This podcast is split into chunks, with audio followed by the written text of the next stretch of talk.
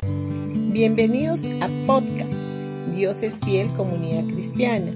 Los invitamos a escuchar el mensaje de hoy. Hola familia, hoy día martes 15 de noviembre.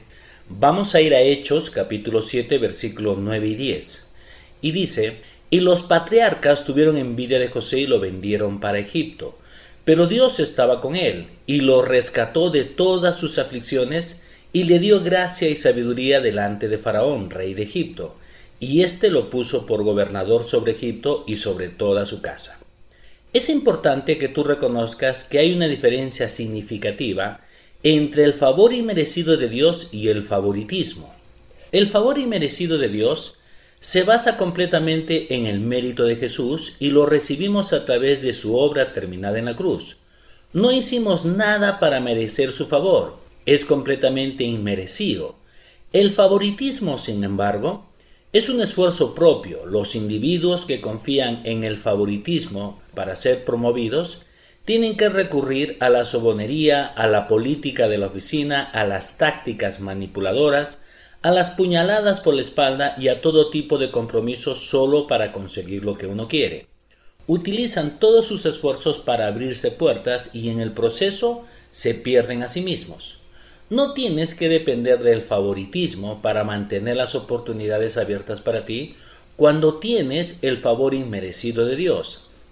Dios tiene un camino más alto y mejor para ti. Le duele ver a sus preciosos hijos arrastrándose como aduladores solo para salir adelante en la vida.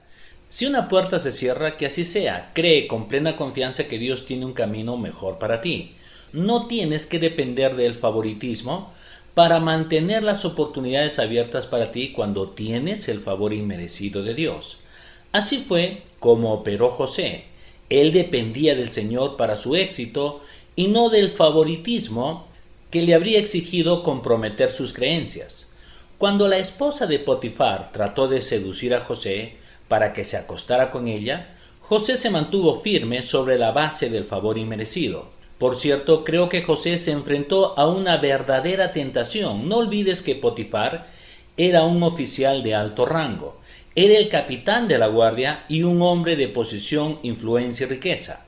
Como hombre del mundo, no se habría casado con una mujer fea o por su belleza interior.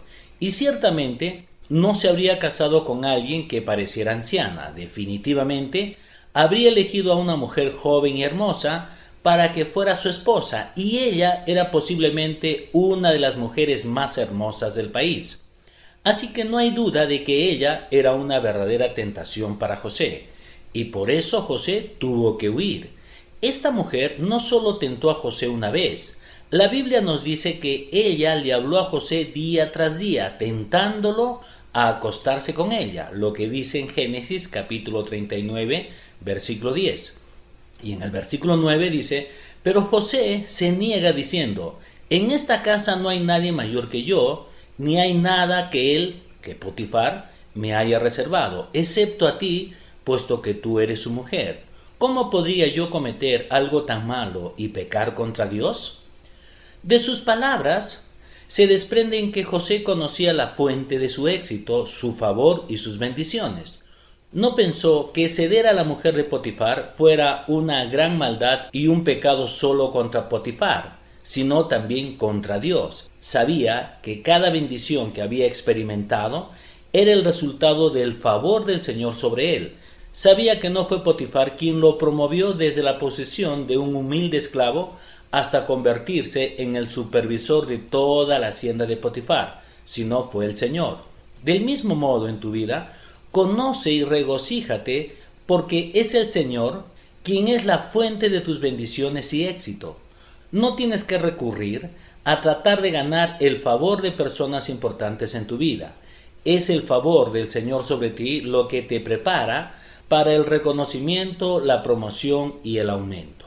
Bendiciones con todos ustedes y que tengan un gran día.